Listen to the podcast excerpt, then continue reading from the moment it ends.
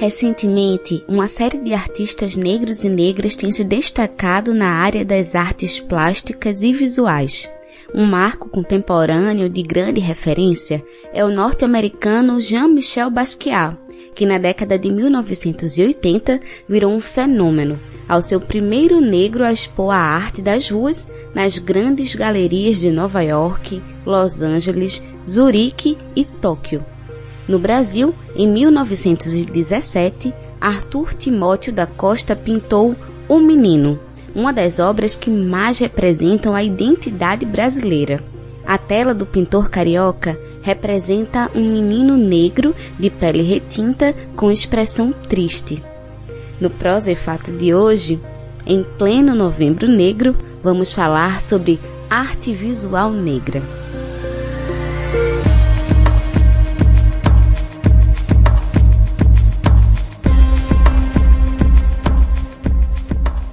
Olá, eu sou Yale Tairine e está começando mais uma edição do programa Prosa e Fato.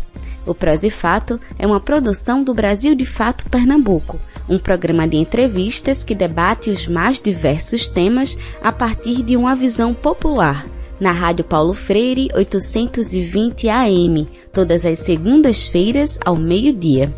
Você pode ouvir online também na Rádio Brasil de Fato e nas principais plataformas de streaming, como Spotify e Google Podcasts.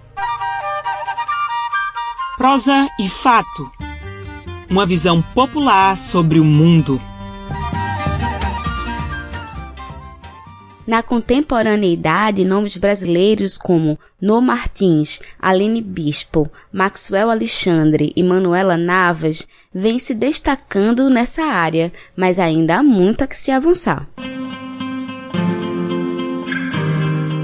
Por isso, nossa primeira conversa de hoje é com De Lourenço. Ele é design gráfico, diretor de arte e ilustrador.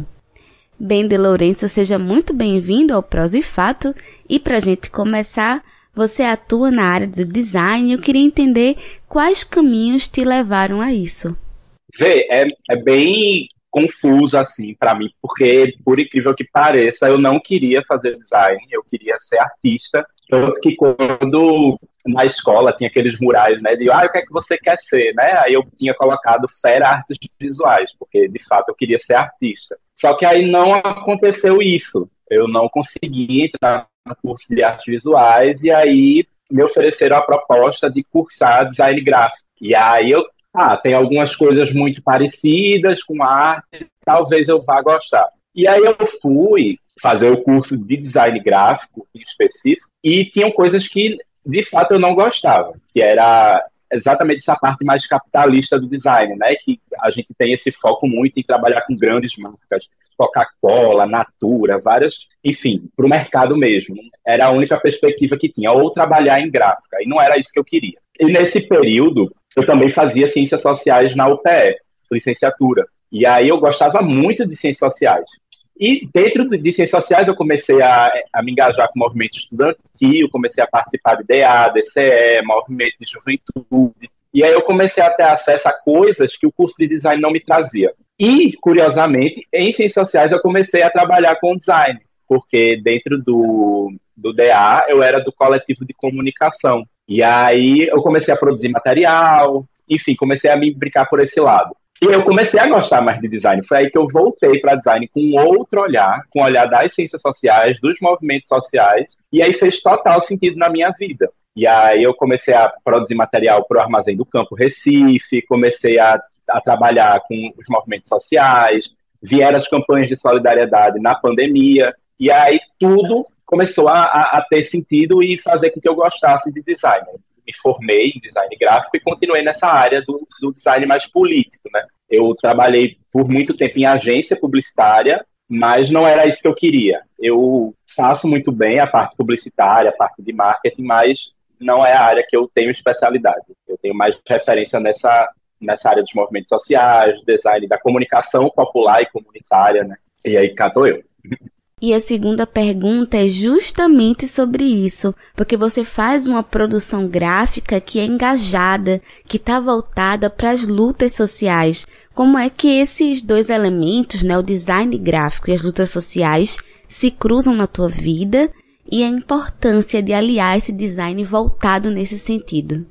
É, é muito importante e eu acho que isso é uma virada de chave que nem todo mundo de design ainda conseguiu ter que é esse olhar para a sociedade. O design gráfico, os designs no gerais, mas vou falar do gráfico, que é o que eu consigo tocar mais. É, a gente não consegue, tem uma máxima no design que é, é, a gente resolve problemas, né? Somos resolvedores de problemas. A gente é forjado na universidade para resolver problemas. E tem um, um eurocentrismo, um, um universalismo muito predominante, que a galera se acha na função de resolver esses problemas, mas sem considerar que a gente também faz parte do problema, né? A gente não consegue resolver um problema sem estar dentro da comunidade, do território que a gente vai trabalhar. E aí, é muito importante, é muito caro também nessa questão da comunicação popular, que ela é, um, é, uma estratégia nossa dos movimentos e que é muito importante, né? Que a gente consegue dialogar com as pessoas, é, fazer com que a história do povo seja contada a partir da perspectiva do povo. Então, que as pessoas elas também sejam participantes desse processo de construção de design gráfico, né? Então, é muito importante a gente estar tá alinhando a parte gráfica com a luta, porque a gente vai dando corpo e a gente vai dando visualiza, a gente materializa, né? Que o, o, design gráfico a gente materializa as coisas. Então, a gente vai fazer uma ação, o que é que a gente precisa de produto? A gente vai fazer lambe, a gente vai fazer boné, a gente vai fazer camisa, e a gente vai dando todo o tom e a marca do que é que a gente precisa deixar registrado, né? Então, quando a gente vai para algum evento, a gente tem um banner, a gente tem um boné, a gente tem uma camisa, que são elementos de identidade visual que vão demarcar lá os espaços, né? A gente reivindicar essas identidades. Bom, o papo com De Lourenço está muito bom, mas agora vamos saber mais sobre o Mapa da Consciência Negra, criado pelo Ministério da Igualdade Racial. O Ministério da Igualdade Racial lançou um mapa que apresenta centenas de ações em todo o território nacional neste mês de novembro, mês da consciência negra. O mapa virtual que apresenta iniciativas em todas as regiões do país pode ser acessado no site do governo federal. O mapa é mais uma iniciativa da campanha Brasil pela Igualdade Racial, que tem o objetivo de relembrar a luta negra e mostrar a forte presença da cultura afro-brasileira nas mais diversas áreas do país. A ferramenta traz detalhes de cada atividade apresentada, como locais, datas, horários e responsáveis pela organização. Entidades da sociedade civil, movimentos e órgãos de promoção da igualdade racial podem inscrever eventos para fazerem parte do mapa. Para isso, é necessário preencher o formulário que está disponível na versão online desta matéria. Cada entidade pode inscrever até cinco eventos. Mais de 230 atividades já tinham sido cadastradas nestas primeiras semanas do mês. Entre os eventos apresentados estão rodas de conversa, palestras, atos políticos, encontros, lançamentos de livros, desfiles e outras atividades. Um dos destaques é o Festival da Consciência Negra Zumbi e Dandara, que acontece entre os dias 17 e 19 de novembro no galpão da Alameda Eduardo Prado, número 474, em Campos Elíseos, na região central da capital paulista. Organizado pela CONEM, Coordenação Nacional de Entidades Negras, o Festival Político-Cultural terá muita música, culinária afro-brasileira, oficinas e exposições, e vai discutir temas como história e cultura do nosso país e os direitos dos quilombos e comunidades tradicionais de matriz africana. De Belém para a Rádio Brasil de Fato, com informações da redação. Locução: Denise Salomão. Então vamos para um rápido intervalo. Fica por aqui que nós voltamos já já. Vocês estão ouvindo o programa Prosa e Fato, uma visão popular sobre o mundo.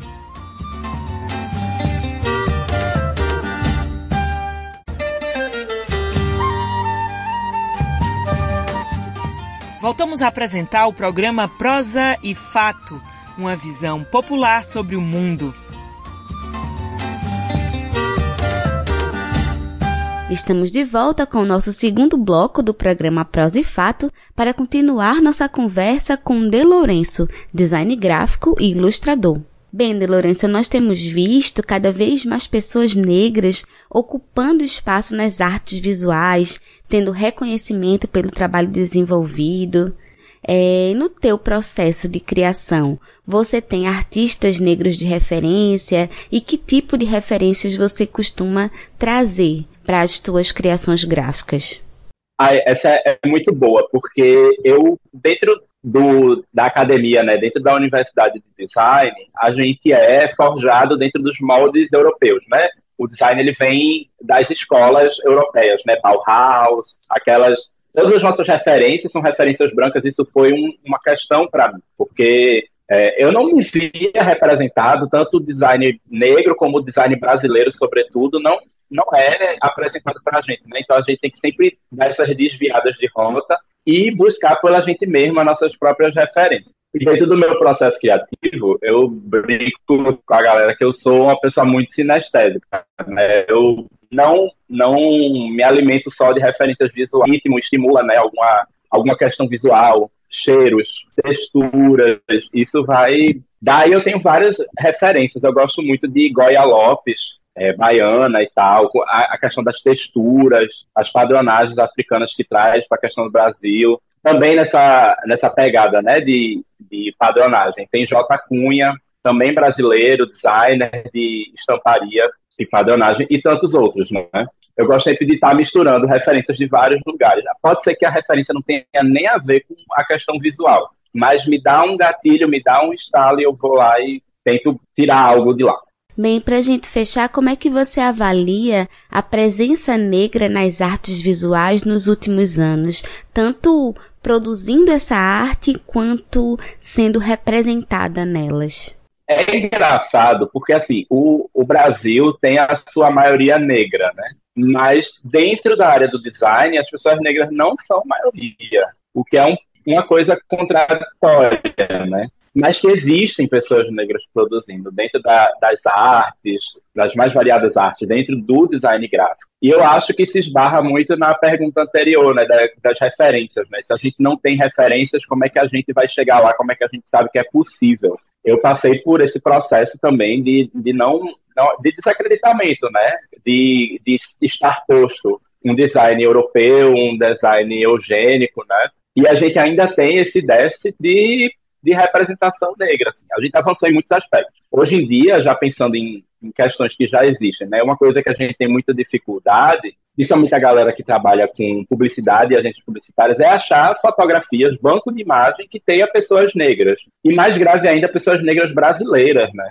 Pessoas negras latinas, pessoas indígenas. É muito difícil achar em banco de imagem. E há ilustrações também nesses bancos de ilustrações. Então, hoje em dia já existem algumas iniciativas que, de de bancos de imagem 100% brasileiro, gratuito, que a gente pode estar usando essas imagens, tipografias de designers brasileiros, né, que trazem elementos de brasilidade, de negritude, e é muito importante a gente estar tá sempre buscando, procurando. A gente tem que fazer essa busca ativa, infelizmente, porque não chega, né? Não chega para a gente, então a gente tem que sempre estar tá indo atrás. Mas tem, tem dado uma melhorada, tem, a gente está dando avanços, né? Passos de formiga, mas que a gente ainda vai conseguir, vai enegrecer ainda mais esse design, deixar o design com cara do povo brasileiro, né? Que é negro em sua maioria, é mulher, LGBT. De Lourenço, muito obrigada pela sua participação aqui no Prosa e Fato, trazendo essa visão, essa imagem sobre o design. Ai, que massa! Eu que agradeço, é muito bom poder falar de um assunto que eu gosto muito, né? Eu fico muito contente, já estou ansioso para ver aí no ar. um evento gastronômico de comidas de terreiro no Recife busca desmistificar e valorizar as oferendas aos orixás. Confira agora o nosso quadro Alimento é Saúde.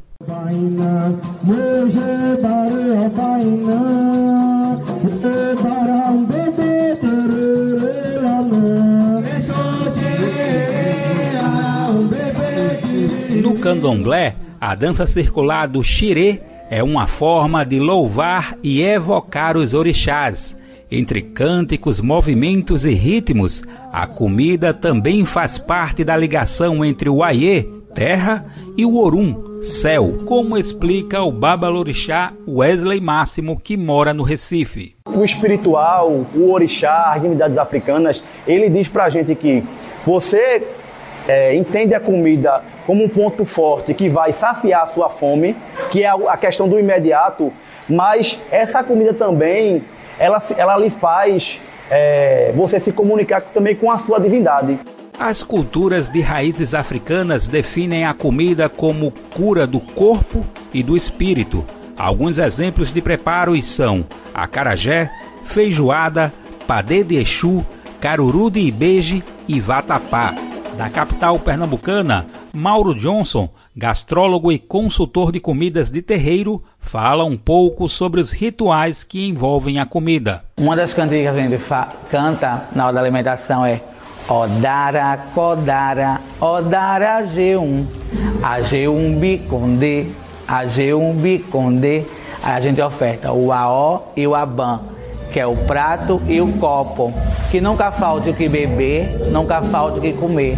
Quando a gente diz Odara, Kodara, Odara G1, é que nossa alimentação seja boa, seja cada vez melhor, nos supra cada vez mais. Dessa forma, nos terreiros de candomblé, a cozinha é vista como um lugar especial de afetos, memórias e saberes. Mãe Rebeca, do terreiro Arauara, no Recife, fala sobre a ligação afetiva com a cozinha. Acho que é uma das partes mais gostosas da casa, né? Da casa, do terreiro.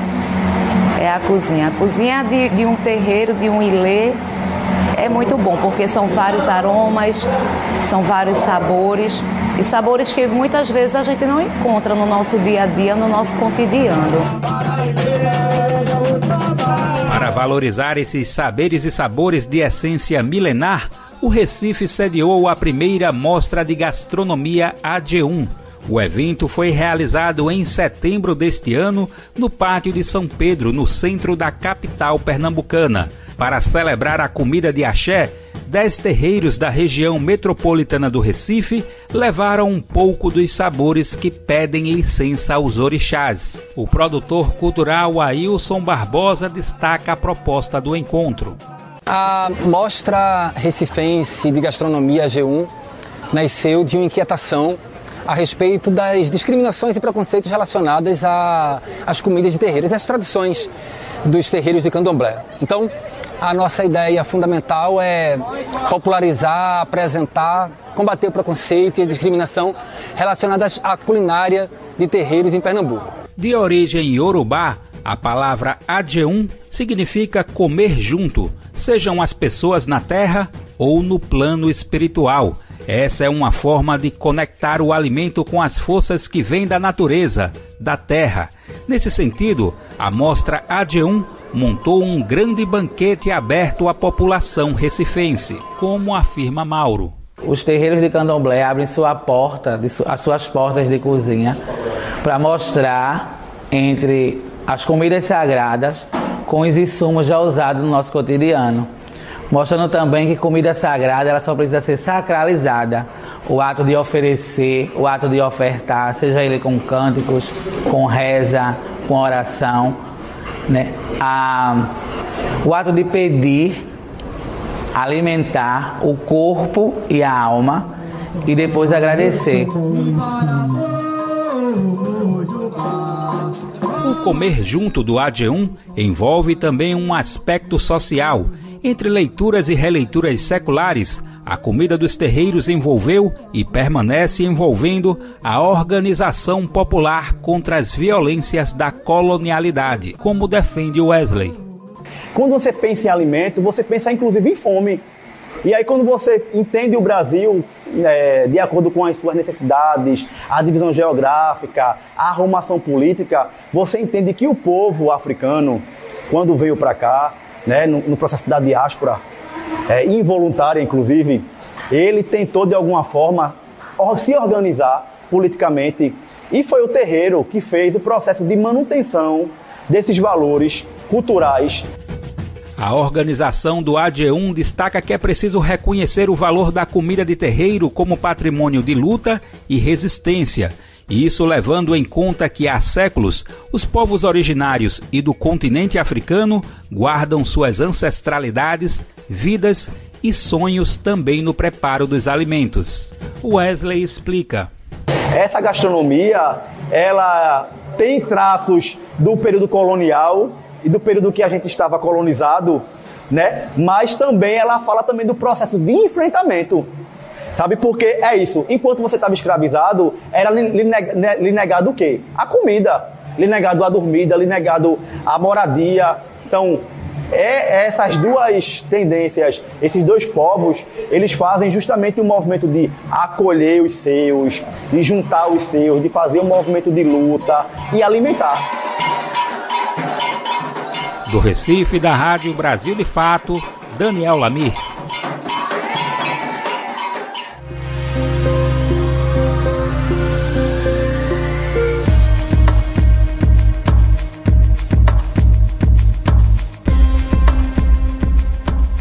Se você quiser sugerir algum tema, fazer um comentário ou tirar qualquer dúvida sobre o nosso programa, você pode entrar em contato conosco pelo nosso telefone, que também é o nosso WhatsApp. Anota aí: DDD 81 99606 0173. Caso prefira nos mandar um e-mail, o nosso endereço é prosaifato@gmail.com.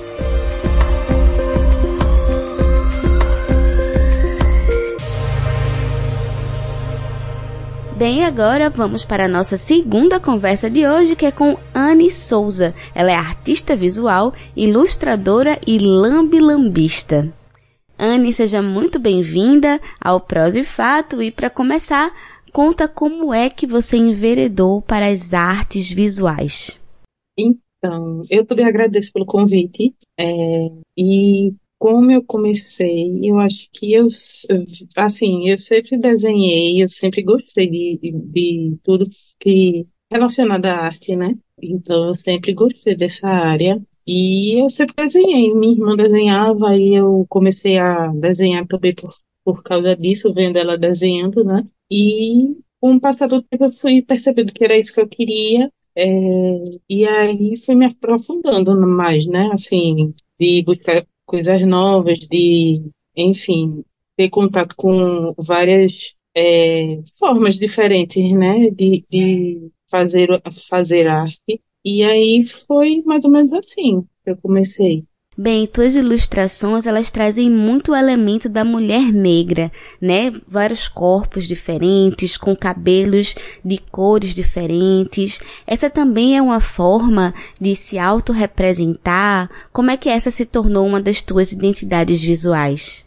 Eu acho que sim, né? Uma forma de você acaba desenhando um pouco de quem você é, né? Não tem como fugir de, disso, né? Então, é, mas, assim, isso foi amadurecendo, né, ao, tempo, ao, longo do tempo que eu fui desenhando, porque é, lá no meu início, nem sempre eu desenhava, né, corpos negros e, e diversos, né, mas, assim, foi uma caminhada realmente, né, e aí eu acho que eu fui me descobrindo também, né, durante esse processo, então é isso mesmo, de me representar e representar pessoas que a arte, né, tenta apagar, porque corpos negros na arte é, é muito mais raro do que os brancos. Então, assim, foi uma forma de me colocar nesse, nesse sistema. E passar quem eu sou, né, também. E antes de ter essa identidade, tu geralmente desenhava o quê? Qual era mais a tua, tua linha? Não, assim, é, o tema, a temática sempre foi esse mesmo universo, né? Das mulheres, de, de enfim, do seu universo. Mas, assim, é, é totalmente diferente do, do ele foi amadurecendo, né? Meu traço, minhas, minhas, é, meus, minhas inspirações e, e, todo, todo o processo, né? Do, do que eu desenho hoje, ele veio amadurecendo nesse tempo, esse, desde que eu comecei a, a, não, é isso que eu quero fazer e eu vou é, fazer arte. Aí veio caminhando junto comigo. Agora vamos para um rápido intervalo. Fica por aqui que a gente volta já já para terminar nossa conversa com Anne Souza. Vocês estão ouvindo o programa Prosa e Fato, uma visão popular sobre o mundo.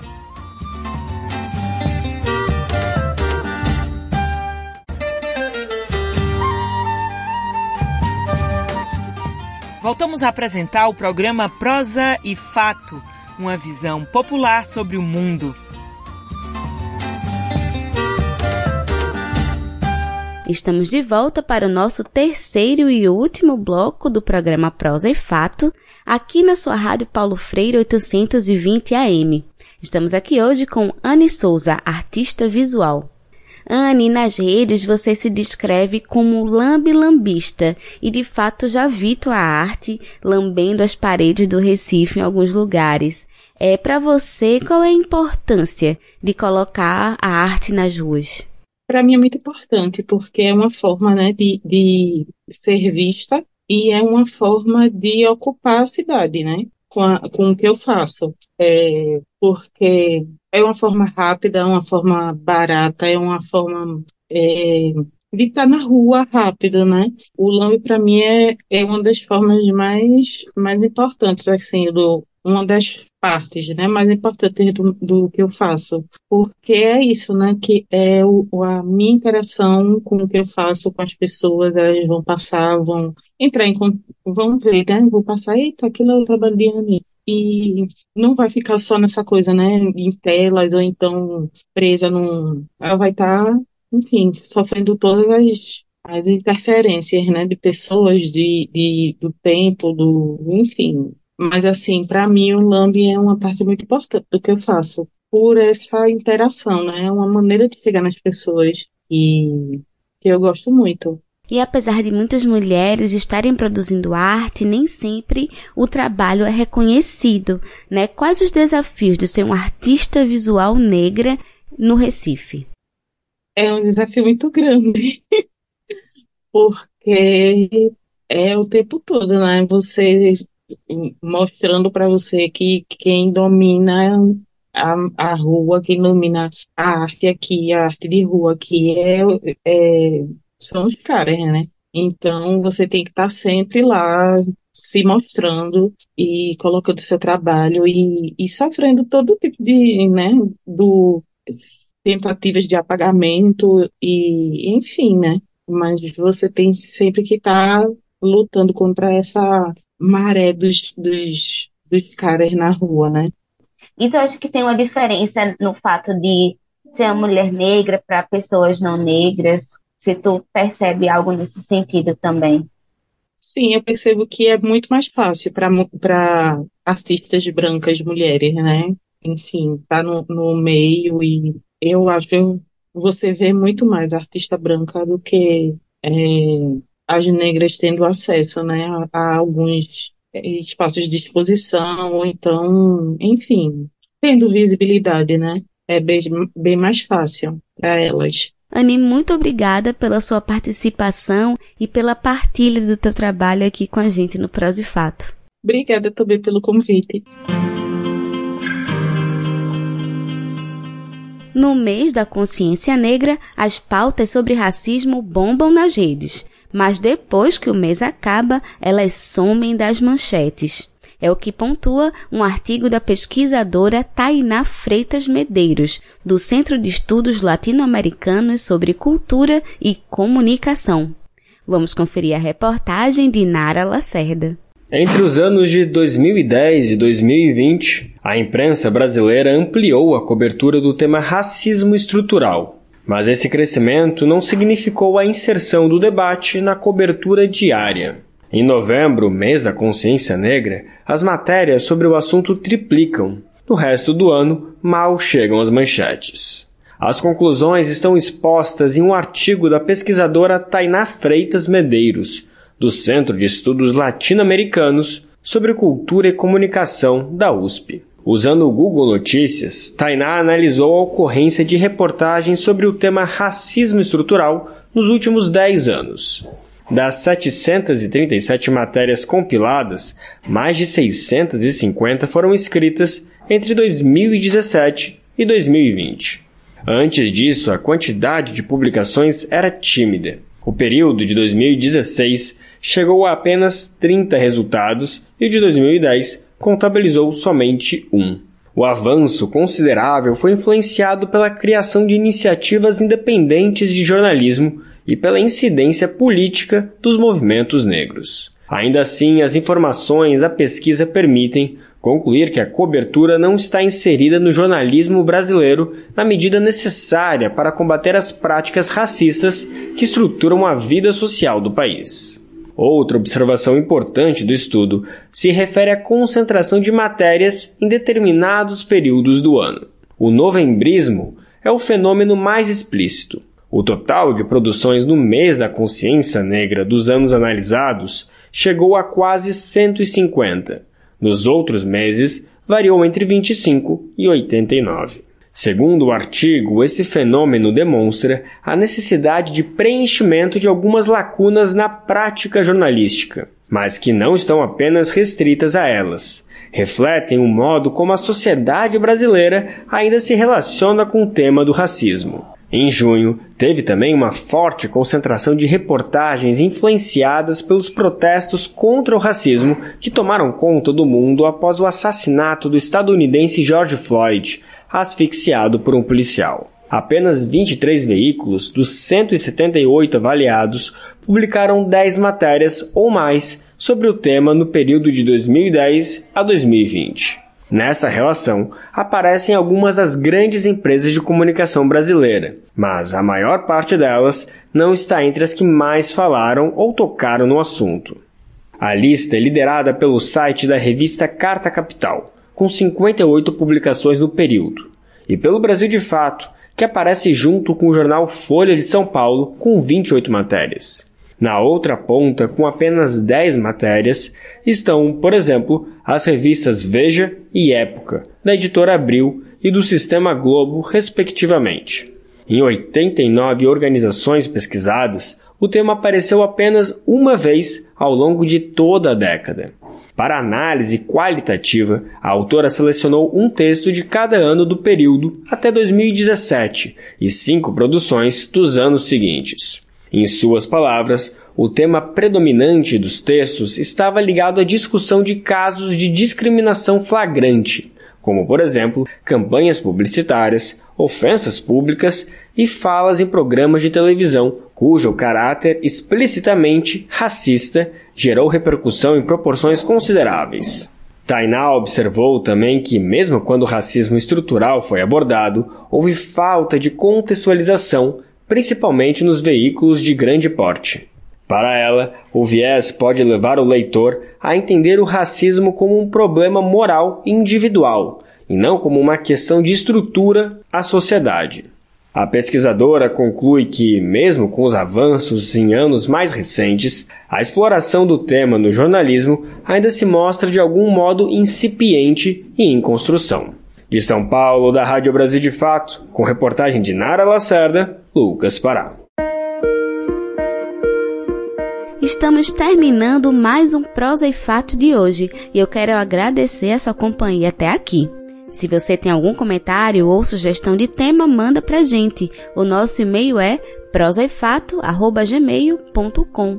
Você também pode ligar ou mandar um WhatsApp no nosso telefone DDD 81 99606 0173 mandar um oi pra gente nesse número de WhatsApp para você ficar recebendo nossas notícias diariamente. E segue também a gente nas redes sociais, no Instagram, no Twitter e no Facebook é arroba. Obrigada pela sua audiência e até a próxima semana. Temos um encontro marcado aqui na Rádio Paulo Freire toda segunda-feira ao meio-dia. Este programa é uma realização do Brasil de Fato Pernambuco e conta com apresentação e roteiro de Iale Tairine. Produção Iale Tairine e Fátima Pereira. Edição de Fátima Pereira. Apoio Equipe de Jornalismo do Brasil de Fato. Um abraço bem forte, se cuidem e até semana que vem. Você acabou de ouvir o programa Prosa e Fato uma realização do Brasil de Fato Pernambuco. Acompanhe mais notícias acessando brasildefatope.com.br e também nos sigam nas redes sociais.